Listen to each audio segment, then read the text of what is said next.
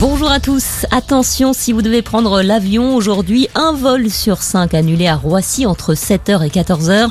Les compagnies aériennes ont été priées de réduire leur programme de vol en raison d'une grève des pompiers de l'aéroport. Ils demandent une augmentation de salaire. Elisabeth Borne détaille ses propositions pour l'hôpital. La première ministre est revenue hier sur les 41 mesures préconisées par la mission Flash, euh, commandée par le gouvernement pour désengorger les hôpitaux cet été. Décliné en trois axes. Tout d'abord la communication pour que les patients ne se rendent plus systématiquement aux urgences.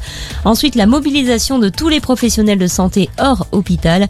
Et enfin une expérimentation d'un complément de majoration du personnel soignant pour les gardes.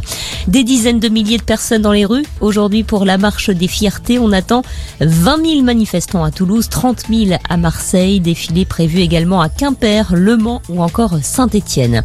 Autre manifestation aujourd'hui partout en France pour défendre le droit à l'avortement. Manifestation pour appeler à inscrire le droit à l'IVG dans la Constitution une semaine après la décision de la Cour suprême des États-Unis de revenir sur le droit à l'avortement dans le pays. André Santini accusé d'agression sexuelle selon le journal Le Monde.